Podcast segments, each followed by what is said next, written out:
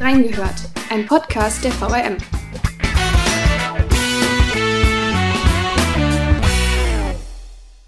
Es ist vollbracht. Mit 200 Kilogramm Sprengstoff ist die Salzbachtalbrücke am 6. November in Schutt und Asche gelegt worden. Reporter des Wiesbadener Kurier waren vor Ort und haben über das Ereignis berichtet. Wie sie den Tag der Brückensprengung erlebt haben, wir haben reingehört. Hallo und herzlich willkommen zu einer neuen Folge von Reingehört. Staub und Gesteinsbrocken, das ist alles, was von der Salzbachtalbrücke noch übrig ist. Am 6. November um 12 Uhr wurde die Brücke wie angekündigt gesprengt. Ziemlich erfolgreich darf man sagen. Experten haben sogar von einer perfekten Sprengung gesprochen. André Domis, Lisa Marie Seil und Henry Solter aus der Wiesbadener Lokalredaktion waren alle vor Ort und sind heute bei mir. Hallo, schön, dass ihr da seid. Halli, hallo. Hallo. Hallo. Die äh, wichtigste Frage zuerst, wie geht es euch jetzt, nachdem die Sprengung ja schon ein paar Tage zurückliegt? Ist euch allen ein Stein vom Herzen gefallen? Naja, ein Stein vom Herzen eigentlich nicht. Ähm, es war natürlich schon ein ganz schöner Steigerungslauf jetzt bis zur Sprengung hin. Ähm, keiner von uns hat ja sowas schon mal erlebt, schon gar nicht als äh, Zeitungsmensch oder als Reporter. Und ich glaube, ich spreche für uns alle, wir sind hundemüde. Das stimmt. Ja, kann man, denke ich, so bestätigen. Ähm, vor allem so die letzten Tage vor der Sprengung war natürlich die Anspannung groß, weil wir eben auch einen großen Plan gefahren haben. Wir haben viel vorgehabt, haben auch viel gemacht. Und jetzt ist es natürlich ein bisschen relaxter, sage ich jetzt mal, aber die Brücke ist ja trotzdem nicht, äh, klar, sie ist gesprengt, aber sie ist ja nicht aus dem Sinn, denn es sind ja noch einige Herausforderungen jetzt zu gehen und damit beschäftigen wir uns im Nachgang ja auch. Wann hat denn der Tag für euch angefangen, der 6.11.? Ja, ich glaube, da fange ich an, weil ich ähm, als erstes angefangen habe. Ähm, ja, ich bin um 6 Uhr aufgestanden zu Hause und hatte dann um sieben äh, beziehungsweise Viertel nach sieben dann einen Termin mit Thorsten Noll, äh, Dienstgruppenleiter der Verkehrspolizei, wo es dann darum ging, weil im Vorfeld sollten ja auch schon Sperrungen rund um die Brücke äh, installiert werden, beziehungsweise wollten wir dann so als Einstieg den Leuten dann auch irgendwie zeigen, ja, wie ihr mit dem Pkw nach Wiesbaden kommt, wo ihr langfahren könnt, wo ihr eben nicht langfahren könnt. Und das dachten wir, wäre als Einstieg vielleicht oder als Überblick eigentlich ganz gut. Und so ging für mich dann relativ früh der Tag schon los, ja. Wie war es bei euch?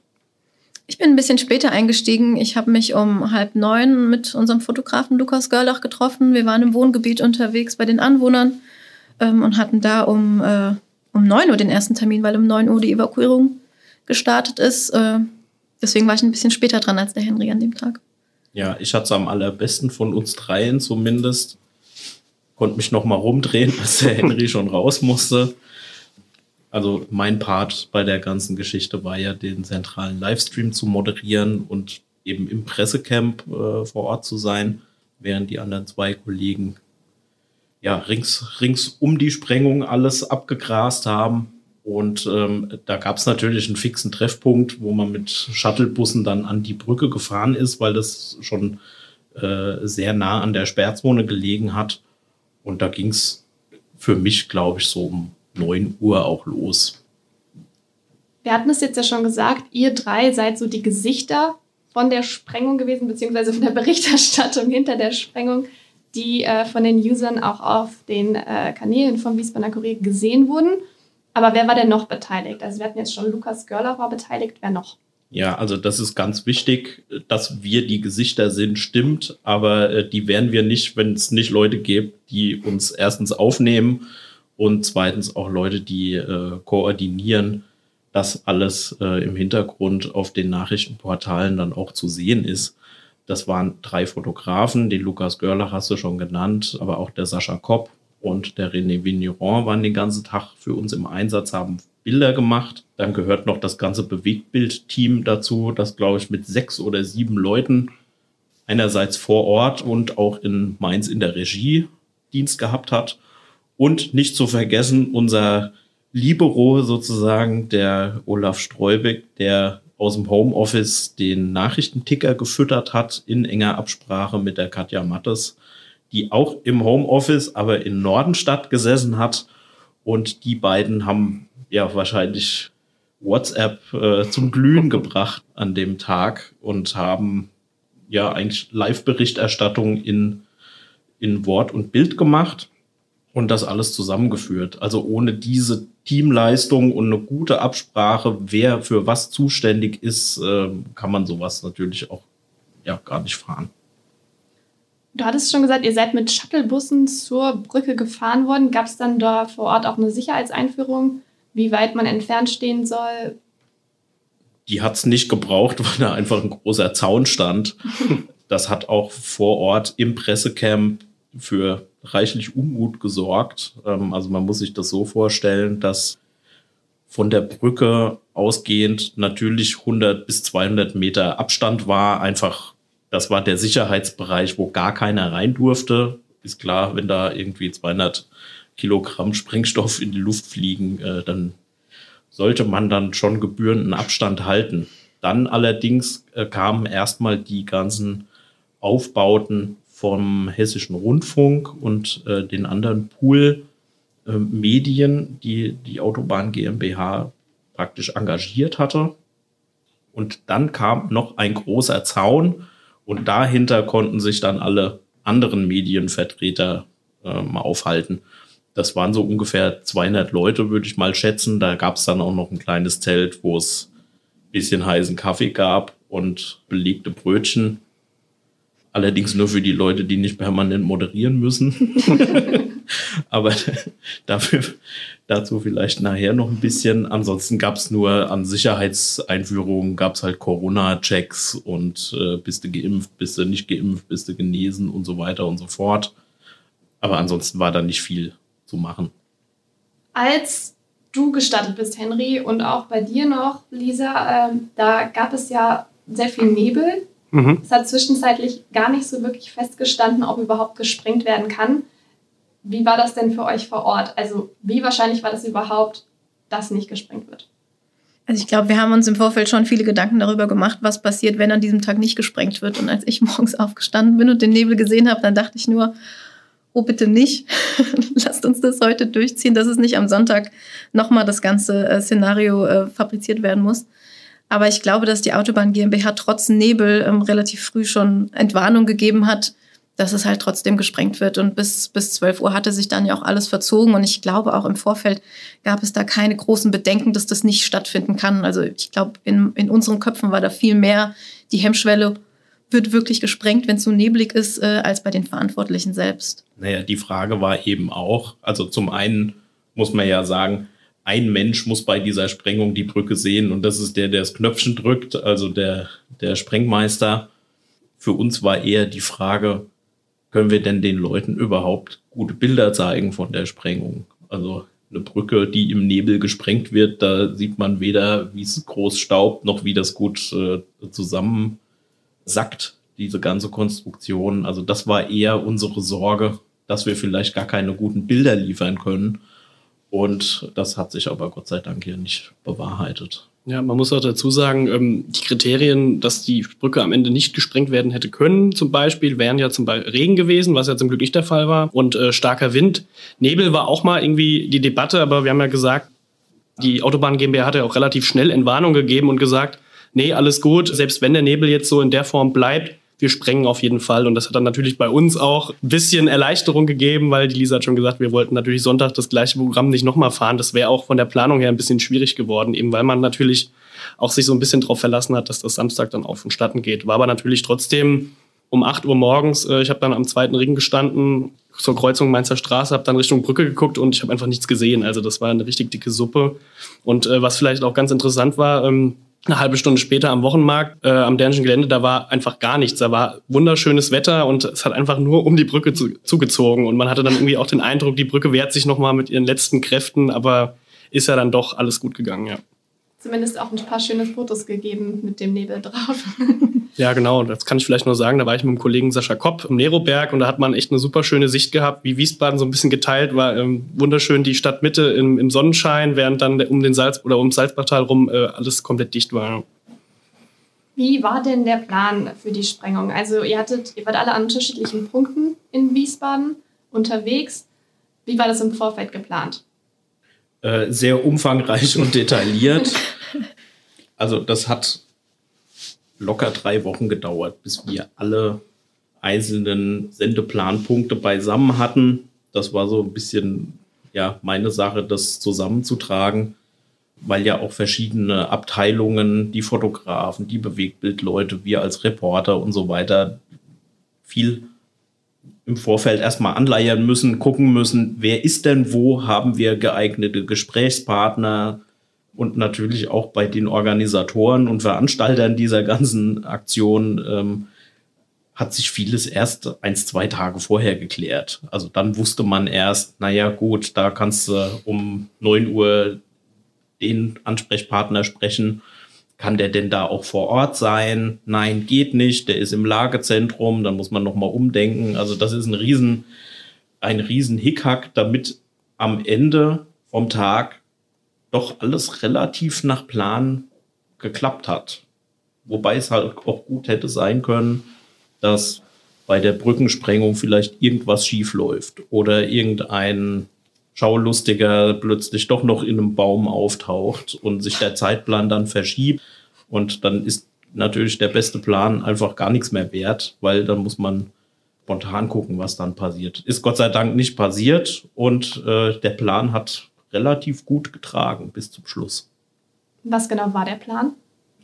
Das würde ich jetzt äh, euch und den, und den Zuhörern besser ersparen, das alles vorzulesen. So, Aber es war schon ein sehr minutiös geplantes Ding, wo halt wirklich drin steht, wer wann an welchem Ort am besten zu sein hat, wann welches Interview folgt und natürlich bei dem zentralen Livestream kurz vor und kurz nach der Sprengung ist das natürlich minutengenau getaktet. Ja, es war ja auch geplant, dass Henry und ich ein bisschen draußen rumfahren.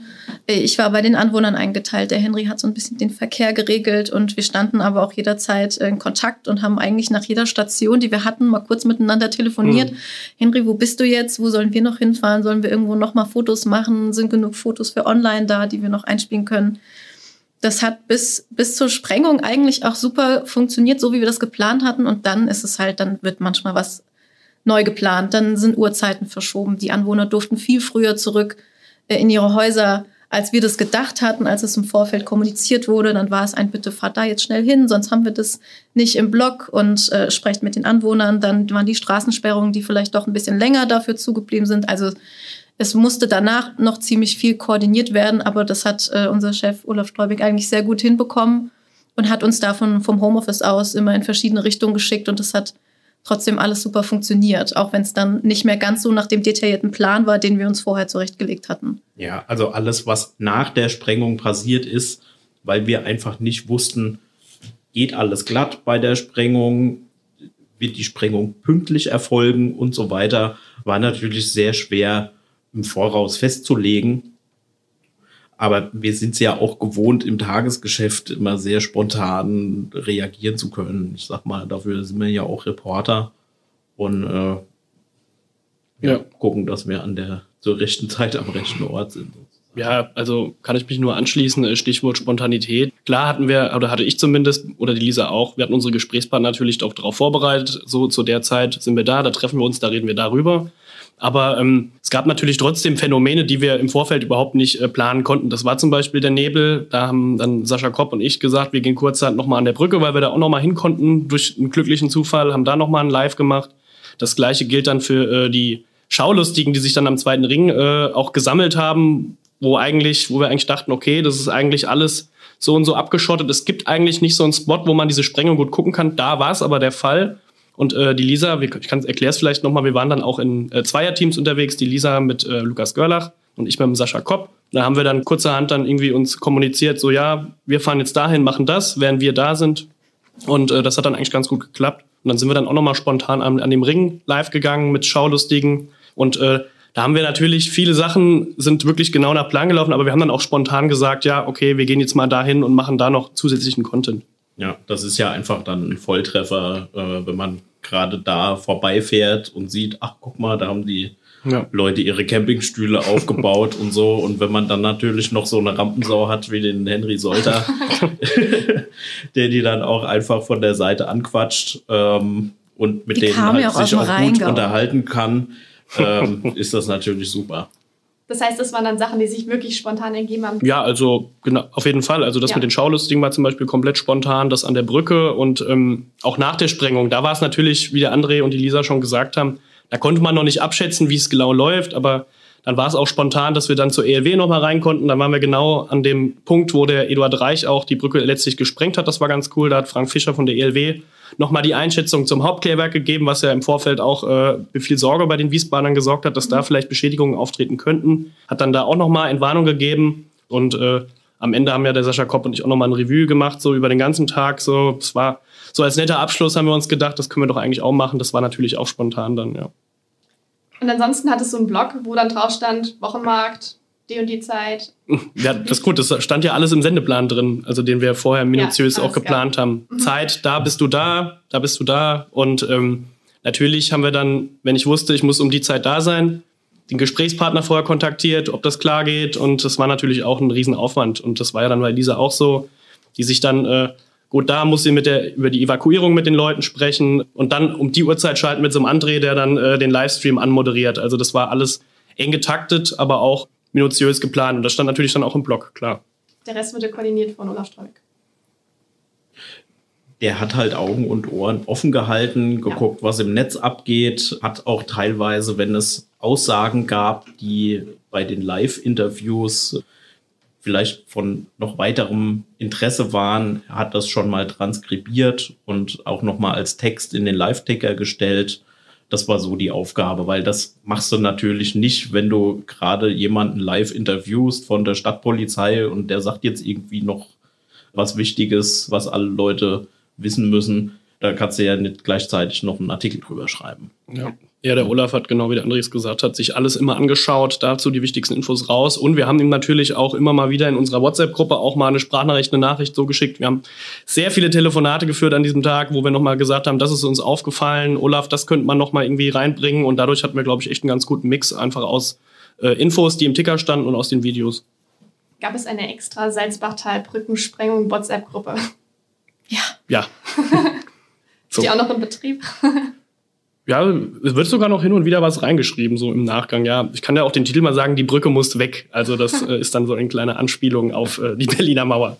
aber es war an dem Tag einfach einfacher, das über eine WhatsApp-Gruppe zu machen, äh, um alle zu erreichen, die da irgendwie mit im Boot waren, als jeden Einzelnen einmal anzurufen, ruf du bitte jetzt den an so eine Telefonkette, hätte nicht funktioniert an dem Tag. Und so hatte jeder die Info, die ich gegeben habe, wo ich gerade war, die hatte jeder parat auf dem Handy und konnte noch was beisteuern. Oder der Henry konnte jetzt schnell da hinfahren, wo ich gerade vorbeigefahren bin, auf dem Weg zu meinem Gesprächspartner oder andersrum. Das hat eigentlich gut funktioniert. Und wie war es dann kurz vorher? Ist man dann sehr angespannt oder ist man total auf Adrenalin? Also ich habe jetzt von mir selbst gemerkt, dass ich schon beim Zuschauen dann sehr angespannt geworden bin, so kurz bevor es losgegangen ist. Ich glaube, das kommt drauf an, wo man die Sprengung verfolgt hat. Ähm, bei mir war es so, dass ich kurz vorher dann über Henry noch die Info bekommen habe, fahren wir an den zweiten Ring, äh, an, an den Theodor Heuss Ring. Da auf der Brücke stehen ganz viele, als er schon wieder unterwegs war zum nächsten Termin. Und irgendwie hat man das dann gar nicht so mitbekommen. Man hat dann geschaut, dass man noch mit Leuten spricht und wie die, wie die Situation da vor Ort ist. Und dann ist einem auf einmal klar geworden, es sind nur noch drei Minuten oder dann kamen diese die Signale von der Sprengung, diese drei Töne und dann war es so ein, jetzt sind es nur noch 30 Sekunden. Was machen wir denn jetzt? Weil wir haben auch nichts gesehen. Auf der Brücke waren so viele Menschen, dass du die Brücke auch von unserem Standort aus gar nicht mehr gesehen hast. Also haben wir parallel noch unseren Livestream angemacht, äh, den der andere moderiert hat, der dann zum HR gewechselt ist und haben da dann live quasi die Brücke gesehen, aber waren auch live vor Ort und haben sie aber gehört. Also es war wenig Anspannung, weil, weil der Moment einfach auch so schnell dann rum war auf einmal und man sich gar nicht darauf vorbereiten konnte, wenn man, wenn man da noch unterwegs ist und so unter Strom ist. Ja, ich muss noch kurz ergänzen, nicht ich bin zum HR gewechselt, sondern unser Livestream, Unser Livestream. äh, äh, auf das Signal vom HR aufgeschaltet. also bei mir war es nochmal eine andere Situation, weil wir ja, ich glaube jetzt letzten Endes zwei Stunden lang oder sogar noch ein bisschen länger live auf Sendung waren und ich die halbe Stunde vor der Sprengung moderiert habe. Dann gab es eben die offiziellen Bilder von der Sprengung und während das gelaufen ist, während die Sprengung war, musste ich mich eigentlich andauernd auf die nächsten Takes meiner Moderation vorbereiten und natürlich auch mit der Regie telefonieren und, und absprechen. Da hat man mal kurz äh, zur Brücke hingeguckt. Die Sicht war relativ bescheiden. Von dort, äh, habe ich ja schon gesagt, mit dem hohen Zaun. Es haben auch noch zwei riesengroße Sattelschlepper-Übertragungswagen vom Hessischen Rundfunk und vom SWR da gestanden und haben, haben den Blick verstellt. Man hat halt ein bisschen gesehen, wie es dann staubt und wie die Brücke zusammenrauscht. Aber wirklich gesehen, wie es aussieht, habe ich erst am Nachmittag, als ich mir die Bilder nochmal im Netz angucken konnte.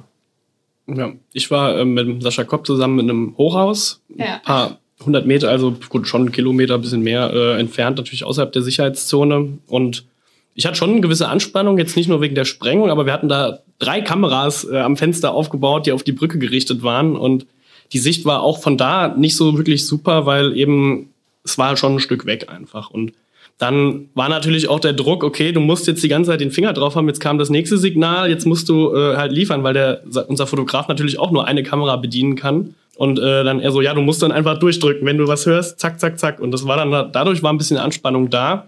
Aber wie die Lisa gesagt hat, das war dann ein paar Sekunden und dann war es auch vorbei. Aber war auf jeden Fall schon aus der Perspektive, glaube ich, echt, war auf jeden Fall interessant, es so dann absacken zu sehen. Ich glaube, ich habe da mehr gesehen als ihr wahrscheinlich. Du sogar. hattest eindeutig den besten Blick, ja.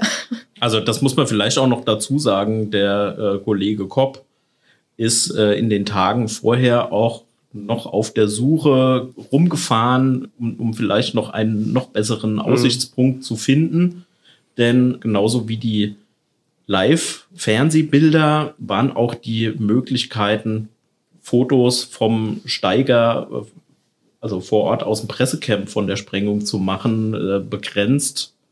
Da hat die deutsche Presseagentur den, den Zuschlag bekommen für die, für die Poolfotos.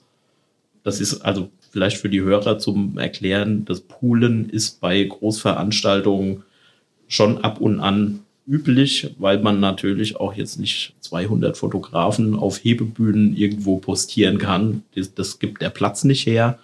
Also entscheidet man sich manchmal als Veranstalter dafür, eine sogenannte Pool-Lösung zu machen. Und das besagt einfach, dass man exklusiv einem Medium die Möglichkeit gibt, Ton, Bild äh, und Fernsehaufnahmen zu machen, die aber verpflichtet, das Material, was man da produziert, kostenfrei allen anderen Medien auch zur Verfügung zu stellen. So war es jetzt auch natürlich haben wir uns bemüht, einfach von der anderen Seite, nämlich von der Mainzer Straße, dann trotzdem noch einen Blick ähm, auf die Sprengung zu bekommen, was auch geklappt hat. Aber dank, nur dank eines wirklich sehr langen und äh, beschwerlichen Einsatzes von Sascha Kopp, der mehrere Hochhäuser gescoutet hat äh, in den Tagen vorher. Und in dem einen hat eine Sprengparty stattgefunden, richtig? Genau, aber das, also das Hochhaus war in der Abraham Lincoln Straße, äh, also noch ein Stück woanders. Und ähm, da, die habe ich ja dann besucht und von da aus könnte man im Normalfall eigentlich einen super schönen Blick auf die Sprengung haben, aber das Salzbachtal lag ja wirklich in dieser Nebelwand drin. Und als ich dann gegen halb elf war das, also eineinhalb Stunden vor der Sprengung, dann da aufgeschlagen bin, konnte man leider nicht so viel davon sehen. Also das war schon ein bisschen schade. Wirklich, wenn man schon so eine äh, exklusive Lage hat und das eigentlich sehen kann, war das natürlich ein bisschen bitter, aber ja, nichtsdestotrotz haben die dann auf der Sprengparty das Beste auch draus gemacht. Äh, das hat ja auch einen karitativen Zweck gehabt, was eigentlich ganz schön war. Und dann haben sie es auf dem Fernseher geguckt. André, du bist in den letzten zwei Folgen als Brückenexperte bekannt geworden. Das ist jetzt nach der Sprengung nicht mehr dein einziger Name. Du bist auch der Mann mit dem Lego geworden. Wie kam es denn dazu? Ja, die Erinnerung verschwimmt da so ein bisschen. Eingefallen ist mir das äh, mit den Legos wirklich in der Nacht vor der Sprengung da war ich gerade fertig mit den Moderationskarten, äh, die ich für den Livestream einfach schon mal vorbereitet hatte. Hab mir aber noch Gedanken gemacht darüber, naja, jetzt hast du da ein Ereignis, was vielleicht drei, vier, fünf Sekunden dauert, vielleicht auch zehn, wenn es viel staubt. Aber wie erklärst du denn den Leuten, was da überhaupt vor sich geht? Und zwar im Vorfeld. Denn wenn man schon mal weiß, was passieren soll, blickt man ja auch auf diese Live-Bilder mit ganz anderen Augen und kann vielleicht sogar schon abschätzen, hat's geklappt, hat's nicht geklappt, ist das so wie geplant? Und äh, wir hatten ja, Lisa und ich, im Vorfeld schon mal einen Termin an der Brücke wo wir uns die Vorbereitungen für die Sprengung angeguckt haben. Und da hatten wir zufälligerweise auch kurz Gelegenheit, mit dem Sprengmeister zu sprechen, der uns schon mal ein bisschen was erzählt hat, wie die Brücke zusammenfallen soll. Naja, dann habe ich halt überlegt, naja, was, was machst du? Eine Computeranimation, da reichen deine, deine Computerkenntnisse nicht aus, außerdem die Zeit und habe mich dann tatsächlich erinnert, dass ich noch äh, zwei Kisten alte Legos im Keller habe. Hab gedacht, naja gut, wenn du noch genug Steine findest, probierst es einfach mal. Und ich habe tatsächlich noch, ich habe meine kompletten weißen Lego-Steine aufgebraucht. Das hat auch länger gedauert, als ich gedacht habe, weil ich ja dann noch versucht habe, die, die, äh, Außen, die Außengerüste an den Pfeilern der Nordbrücke nachzubilden weil die natürlich nicht ganz unerheblich waren für den Sprengvorgang. Und äh, ich glaube, meine Nachbarn haben sich auch schon Gedanken gemacht, was das für komische Geräusche sind, weil äh, ich da wie wild in diesen Umzugskisten rumgerührt habe. Und wenn da äh, ein paar hundert Lego-Steine äh, aufeinander prasseln, das macht schon ganz schön Lärm.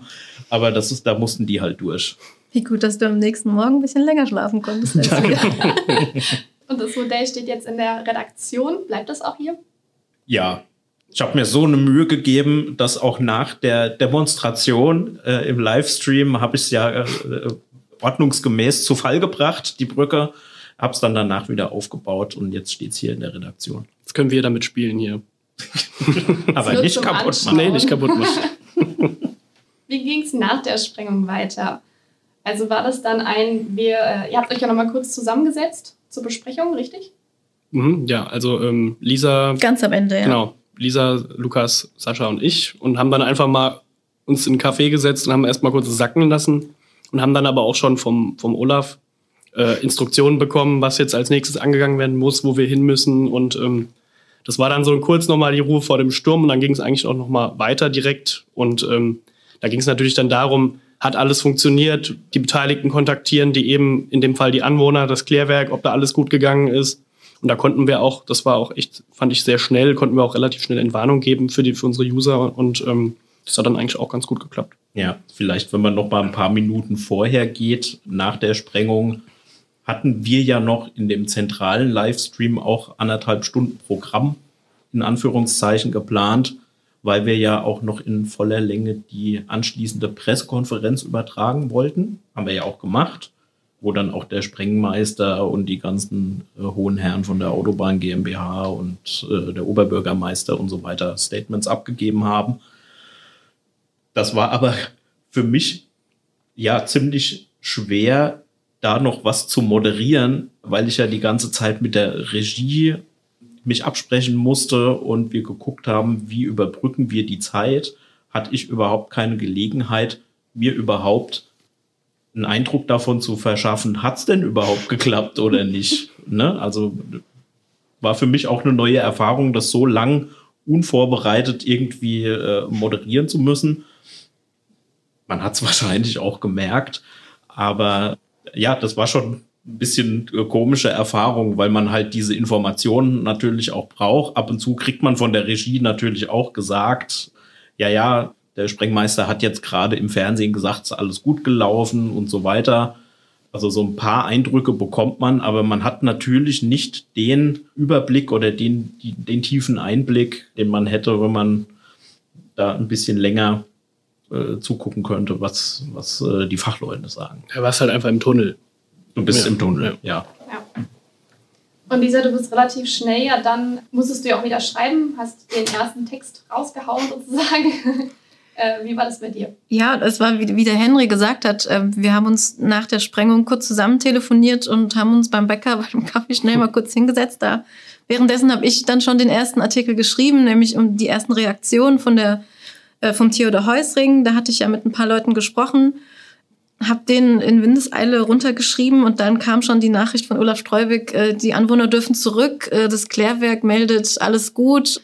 Und dann ging es auch schon wieder los. Also es war zwar so eine kurze Verschnaufpause, aber es war trotzdem dann direkt weiter. Und dann sind wir in, zu den Anwohnern gefahren, haben da auch mit dem, mit dem Eigentümer der Hammermühle gesprochen, sind dann nochmal in die Hüglerstraße, haben da noch ein paar Anwohner getroffen, obwohl es noch relativ leer war, weil ich glaube auch die Anwohner nicht damit gerechnet haben, dass sie so schnell wieder zurück in ihre Häuser dürfen.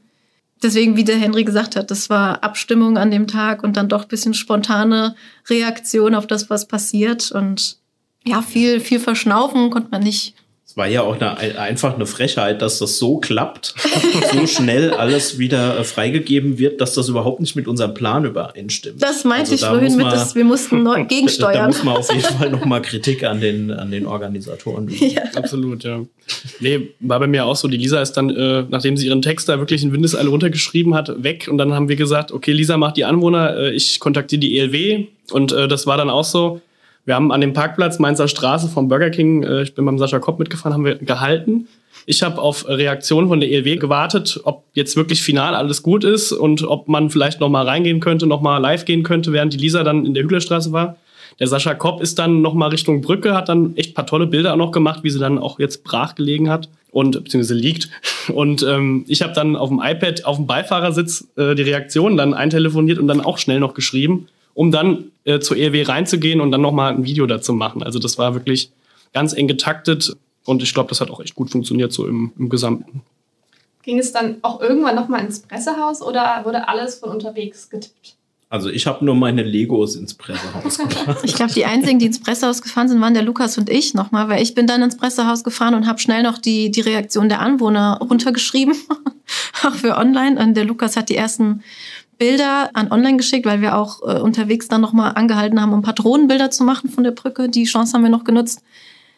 Henry ist ja dann mit Sascha eigentlich nochmal los, um, um dieses letzte finale Live-Video aufzunehmen. Und dann haben wir uns alle äh, in, der, in der Wiesbadener Innenstadt getroffen. Also richtig ins Pressehaus ging es dann gar nicht mehr, weil ich glaube, da waren auch alle, alle froh, dass, dass der Tag so zum größten Teil rum war. Ja, ich, also beim, fürs nächste Mal müssen wir uns äh, vornehmen, dass jeder noch so einen GPS-Tracker anmacht, damit man am Ende mal sehen kann, Wo was, für ein, was für ein Bewegungsprofil, ja. was da für ein Wollknäuel mhm. entsteht, wenn man das alles mal übereinander gelegt auf dem äh, Stadtplan sieht. Mhm. Ja, das wäre wirklich interessant. Das ist bestimmt ja. ein ganz schönes Gewusel. Ach, ärgerlich, das hätte ich jetzt gern gesagt. nächstes Mal, nächstes Mal bei der nächsten Brücke, die gesprengt wird. Oh ja, das wird super. Die wird auf jeden Fall nicht in Wiesbaden stehen. So viel steht schon mal fest. Ja. Wann hat denn der Tag dann geendet für euch? Also ihr habt ja dann noch Kaltgetränke genossen zusammen.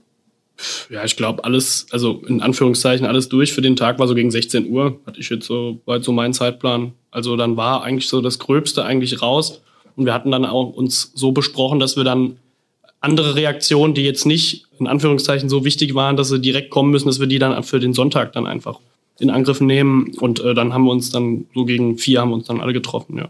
Ja, also auch nicht denken, dass wir da im Bäckerbrunnen, wir haben zwar da äh, äh Kaltgetränke-Bilder gepostet, aber da ging es natürlich auch noch mal drum, was machen wir denn am nächsten Tag? Denn ähm, es ist keine ganz so leichte, leicht zu nehmende Frage, zu entscheiden, welche Printberichterstattung beispielsweise machen wir denn auch von diesem Ereignis, was vermutlich jeder schon gesehen hat, weil die Bilder will man ja bewegt sehen und die sind ja spektakulär und es war ja auch eine riesen Aufmerksamkeit auf dem Ereignis. Was macht man denn zwei Tage später in der Zeitung dazu? Das muss auch ganz gut koordiniert werden. Da haben wir uns dann noch mal gut abgesprochen haben auch noch abgesprochen, welche Bilder stehen denn jetzt noch aus, äh, was kommt wohin, also welchen Lesern präsentieren wir auch welche Informationen. Auch keine so leichte Frage beim Planen der Zeitung. Und natürlich auch, was steht denn vielleicht auch noch an Live-Berichterstattung an am Sonntag? War jetzt nicht der Fall, weil, wie gesagt, alles viel besser geklappt hat im Nachhinein, äh, als wir uns das vorher sogar gewünscht hatten. Aber ist ja auch schön, wenn an der Salzbachtalbrücke mal was wirklich nach Plan läuft. Das ist nicht immer der Fall. Was war für euch denn die größte Herausforderung an dem Tag? Für mich das Live-Moderieren mit einer Live-Regie im Ohr, als Knopf im Ohr. Hatte ich noch nie. War ganz interessant. Sehr herausfordernd war, hatte ich schon gesagt, äh, diese ja, Informationsversorgung, während man selbst live moderiert, sich auch noch informiert halten zu müssen und am Rande auch noch die Erkenntnis, dass es blöd ist, wenn man live moderieren muss über längere Zeit, direkt in der Sichtflucht vom Pressezelt, wo es ein belegte Brötchenbuffet gibt und ständig irgendwelche Kollegen von anderen Medien mit dicken Backen mampfend an einem vorbeilaufen, äh, freundlich grüßen und man steht da äh, und hat äh, kein Brötchen, aber ein Mikro in der Hand. Aber gut, also ich bin jetzt nicht vom Fleisch gefunden. aber die Live-Regie im Ohr ähm, war dann jemand, der das genau im Blick hatte, die Brücke, wie, wie weit es ist, wann es losgeht, den Countdown und sowas? ja, das sind dann Absprachen äh, mit Mainz gewesen, mit dem Mario Geisenhans Lücke, der die äh, Regie übernommen hatte. Da geht es dann auch um Absprachen. Was ist denn der nächste Einspieler, der kommt? Wir hatten ja im Vorfeld auch eine ganze Reihe an Videos vorproduziert, den Oberbürgermeister, den Verkehrsdezernenten interviewt, äh, solche Geschichten gemacht oder von der IHK noch Statements eingeholt. Und dann muss man natürlich, dass man keinen Quatsch erzählt, wissen, was als nächstes in der äh, Videoschalte eingespielt wird, damit man da auch richtiger ankündigt. Um so Sachen geht's da mhm. und viel Zeit hat man dafür nicht. Ne? Also es sind ja immer nur ein paar Minuten Einspieler und in der Zeit muss man dann halt schnell überlegen, was man dann als nächstes für einen Quatsch erzählt. Wie war denn das Feedback von den Usern und von den Lesern und Leserinnen? das Feedback, was ich bis jetzt bekommen habe, ist, dass in den besten Zeiten äh, deutlich über 2000 Leute diesen Livestream geguckt haben, was wohl für uns ein ganz guter Wert ist. Ansonsten kam sehr viel Lob auch von den Kollegen, was einen natürlich freut. Ich muss aber auch ganz ehrlich gestehen, alle Kommentare konnte ich mir gar nicht durchlesen, weil es natürlich am Sonntag und am Montag und am Dienstag gleich wieder weitergeht mit dem, mit dem Tagesgeschäft. Ja. Da warten wir aber auch noch auf eine umfassende Analyse aus unserer Digitalabteilung, die uns dann auch nochmal da ein bisschen Feedback geben, weil das interessiert uns natürlich sehr. Aber da muss viel an Datenmaterial zusammengetragen werden, ähm, weil wir diesen Livestream zumindest ja über alle unsere Verlagsnachrichtenportale ausgespielt haben und das in eine Region, also von Worms bis äh, Gießen und Wetzlar. Das muss erstmal alles zusammengetragen werden. Das dauert halt ein bisschen. Und wie geht es jetzt weiter in den kommenden Tagen, Wochen, Monaten, Jahren? Also ich glaube erstmal viel schlafen. ja. Und ansonsten inhaltlich bleiben wir natürlich dran, was tut sich beim Abräumen der Brücke. Der nächste wichtige Meilenstein ist natürlich die Frage, wann kann endlich die S-Bahn wieder zum äh, Wiesbadener ja. Hauptbahnhof fahren. Also da warten ja viele tausend Pendler sehnsüchtig drauf und natürlich auch die Anlieger an den Hauptstraßen, die äh, weiterhin verstopft sind und die leider auch weiterhin verstopft sein werden, wenn die S-Bahn wieder fährt, denn die neue Brücke steht ja noch lange nicht. Und das werden wir natürlich auch intensiv begleiten, so wie wir die ganzen Brückenhavarien und Brückengaus und angebohrten Spannglieder und was weiß ich, was alles noch passiert ist, auch begleitet haben. Aber das wird uns schon noch eine ganze Weile beschäftigen. Und äh, Frage von einer Kollegin, die nicht genannt werden will. Gut. Warum ist eine Sprengung von einer Brücke oder überhaupt eine Sprengung überhaupt so ein großes Event, dass so viele Leute dafür extra anreisen, 45 Kilometer mit dem Fahrrad fahren? Was ist diese Faszination dahinter? Ich glaube, dass das vor allem damit zusammen mit der Vergangenheit dieser Brücke zusammenhängt, weil eben über Jahre lang eben, also das ist ja eine Dauerpatientin gewesen und äh, ich glaube einfach, dass die Leute, dann wurde es da mal wieder verschoben, die Sprengung, dann hat das nicht funktioniert, dass einfach viele auf dieses Ereignis auch hingefiebert haben. Nicht, weil sie die Brücke so interessant finden, sondern einfach alles, was dazugehört. Also sprich, die Bahn endlich wieder fährt. Ähm, ich glaube, viele wollten einfach dass das Ding endlich brach liegt, also dass das endlich vorbei ist. Und klar, wann hat man schon mal Gelegenheit, äh, eine Brückensprengung zu sehen? Das ist jetzt auch nicht das äh, alltäglichste Phänomen. Ja, ich würde es auch kurz beantworten. Es kracht und bummt und, und staubt von dem kathartischen Effekt äh, mal abgesehen, ist es einfach spektakulär. Also man hat ja auch abends dann gesehen, das hat sogar ein Take in der Tagesschau bekommen. Ja. Es ist spektakulär und kommt nicht allzu oft vor. Erst recht, weil es ja auch eine relativ knifflige Sprengung gewesen ist. Mhm. Das muss man ja auch noch sehen. Ähm, das war nicht so ganz einfach in der Nähe zu einem Wohngebiet, in unmittelbarer Nähe zu Zentralklärwerk, was überhaupt keinen Schaden nehmen darf, mit solchen Vorbereitungen und das Ganze noch mit einer Brücke, die an sich ja schon baufällig war. War schon nicht so ganz einfach und dann ist es halt einfach spannend. Und dann ist es ja auch noch mal was anderes, ob man das jetzt im Fernsehen sieht und äh, gemütlich auf dem Sofa sitzt oder ob man tatsächlich die Chance wahrnimmt und sagt, nein, wir fahren da jetzt hin und wir versuchen einen Spot zu finden, wo wir das Ganze auch noch live äh, unter freiem Himmel sehen können. Ich glaube, das war auch noch für viele so ein Ansporn. Wir haben ziemlich viele Familien auch gesehen, die da wirklich hingepilgert sind, um das wirklich live zu erleben und eben nicht über einen Bildschirm.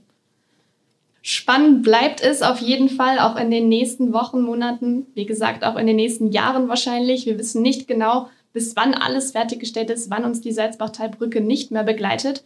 Reingehört wird auf jeden Fall auch dranbleiben. Wir freuen uns schon auf die nächste Folge dazu. Da seid ihr dann auch alle wieder dabei, richtig? Ja, wir freuen uns auf die Brücken-Podcasts 4, 5 und 6. Teil, Teil 4. Wenn ihr weitere Fragen habt an uns oder Anregungen und Vorschläge für andere Folgen, die nicht die Salzbachtalbrücke zum Thema haben, dann könnt ihr die uns gerne nennen. Entweder per E-Mail an audio.vm.de oder unter den Posts bei Instagram und Facebook zur jeweiligen Folge. Ansonsten werde ich euch alle Artikel, die wir erwähnt haben, und die Videos in die Show Notes packen. Wir sind nächste Woche wieder da. Bis dahin. Tschüss. Tschüss. Ciao. Tschüss.